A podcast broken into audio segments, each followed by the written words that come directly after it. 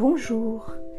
Êtes-vous vous aussi passionné de littérature, de linguistique, d'histoire et de culture générale, mais vous n'avez pas toujours le temps de lire aussi souvent que vous le souhaitiez? Je vous invite donc chaleureusement à écouter mes podcasts de livres audio, littérature française et francophone, romans essentiellement pour l'instant. Ainsi, où que vous soyez et quoi que vous fassiez, vous pouvez écouter mes lectures en français. En espérant partager avec vous ma passion des mots, des langues, de la nature et des animaux, je vous dis à très bientôt.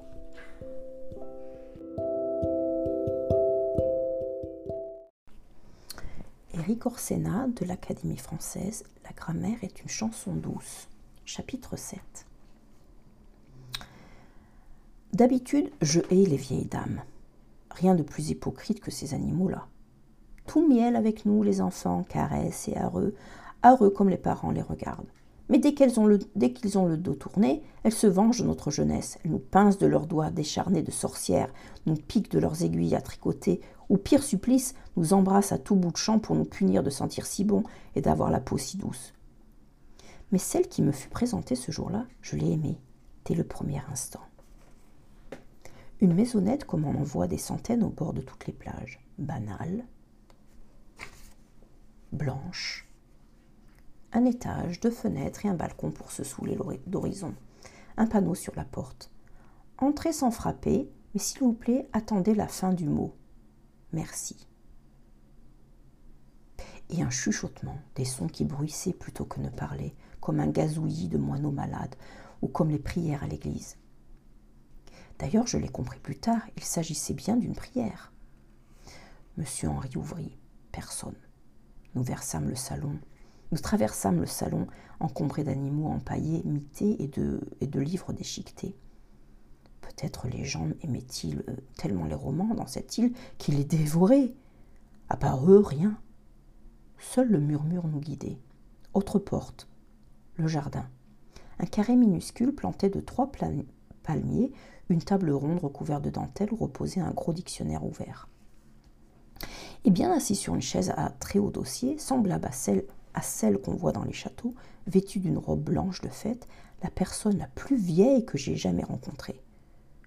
Comprenez-moi, pas seulement ridée, mais crevassée, ravinée, creusée de vrais canyons, les yeux perdus sous d'invraisemblables plis et la bouche disparue au fond d'un trou l'ensemble surmonté d'une crinière immaculée, la chevelure d'une lionne des neiges. Je n'osais imaginer le nombre d'années nécessaires pour sculpter ses sillons sur la peau et laver relaver ses cheveux. Un ventilateur veillait sur cette antiquité. On aurait dit un chien, ce ventilateur. Son gros œil unique fixé sur sa maîtresse grondait sur commande. Échauboulure. L'antiquité modulait les, syllabes, les syllabes avec une douceur que je n'avais entendu nulle part, une tendresse timide. Elle articulait comme une amoureuse. C'est peut-être pour cela qu'elle avait choisi une robe de mariée. Pourquoi personne n'avait jamais prononcé ainsi mon prénom? Comme le réclamait l'écriteau, nous attendîmes la fin du mot. Échauboulure. Évidemment, je n'avais pas la moindre idée du sens de ces cinq syllabes. Je n'eus pas à attendre longtemps. Une main toute rose parut dans le jardin minuscule et se posa, se posa sur la dentelle de la table. Sur la main, une cloque rouge poussa. C'est bien ça, chuchota M. Henri. Il s'était penché vers leur dictionnaire et lisait la définition.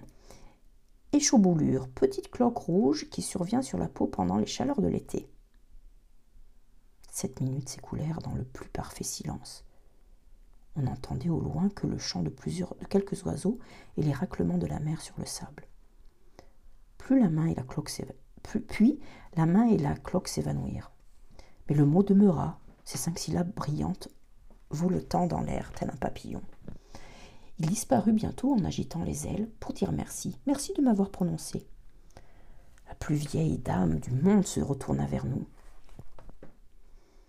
Impossible de savoir si elle nous voyait. Je vous l'ai dit, à la place habituelle des yeux n'étaient que des plis. Le ventilateur n'appréciait pas notre présence. En bon chien de garde, il grondait et soufflait. On le sentait prêt pour défendre sa maîtresse, à, sauter sur le visiteur et à le découper en rondelles. Heureusement, le vent qu'il produisait tourna la page du gros dictionnaire. Et de sa même voix douce, attendrie, d'amoureuse, la nommeuse, sans plus occuper de nous, lut lentement les quatre syllabes d'un autre mot.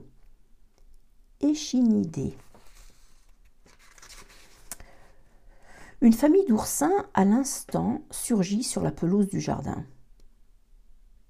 Vous avez compris son travail nous chuchota euh, M. Henri. Elle redonne vie aux mots rares. Sans elle, il disparaîtrait à jamais dans l'oubli. Nous sommes restés longtemps dans le petit jardin, fascinés par le spectacle de ces résurrections. Qu'est-ce qu'un éclateur? Un appareil composé de deux pièces métalliques entre lesquelles jaillirent des étincelles. Qu'est-ce qu'un écrivain? Une sorte d'insecte coléoptère. Il se posa sur une longue feuille d'acanthe et prit d'une main soudaine et découpa des trous en forme de lettres. Oh, la joie de ces mots sortis de l'oubli. Il s'étirait, il s'ébrouait, et certains n'avaient pas vu, n'avaient pas dû voir le grand air depuis des siècles. Qu'est-ce qu'un livre éléphantin Un livre aux pages d'ivoire. Que sont des embrassoirs? Des tenailles utilisées par le verrier pour saisir les pots où l'on fond le verre. La nuit tombait. Sur la pointe des pieds, nous avons quitté notre vieil ami. Chère nommeuse. Monsieur Henri avait les yeux attendris d'un enfant parlant de sa maman. Puisse-t-elle vivre encore mille ans? Nous avons tant besoin d'elle. Nous devons la protéger de Nécrole. Voyant mon air angoissé, qui pouvait bien être ce Nécrole Il me prit par l'épaule et me parla politique, comme à une grande. Nécrole est le gouverneur de l'archipel, bien décidé à y mettre de l'ordre. Il ne supporte pas notre passion pour les mots. Un jour, je l'ai rencontré. Voilà ce qu'il m'a dit. Tous les mots sont des outils, ni plus ni moins. Des outils de communication comme les voitures, des outils techniques, des outils utiles. Quelle idée de les adorer comme des dieux Est-ce qu'on adore un marteau ou des tenailles? D'ailleurs, les mots sont trop nombreux. De gré ou de force, je les réduirai à 500, 600, le strict nécessaire. On prend le sens du travail quand on a trop de mots. Tu as bien vu les Iliens, ils ne pensent qu'à parler ou à chanter. Fais-moi confiance, ça va changer. De temps en temps, il nous envoie des hélicoptères équipés de lance-flammes et fait brûler une bibliothèque. Je frissonnais. Voilà donc les fameux ennemis qui nous menaçaient. De colère, les doigts de M. Henri me serraient le cou de plus en plus fort. Je me retenais, je me retenais de crier. J'avais presque mal.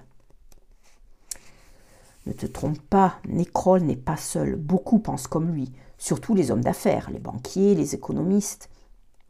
La diversité des langues le gêne pour leur trafic. Il déteste devoir payer des traducteurs.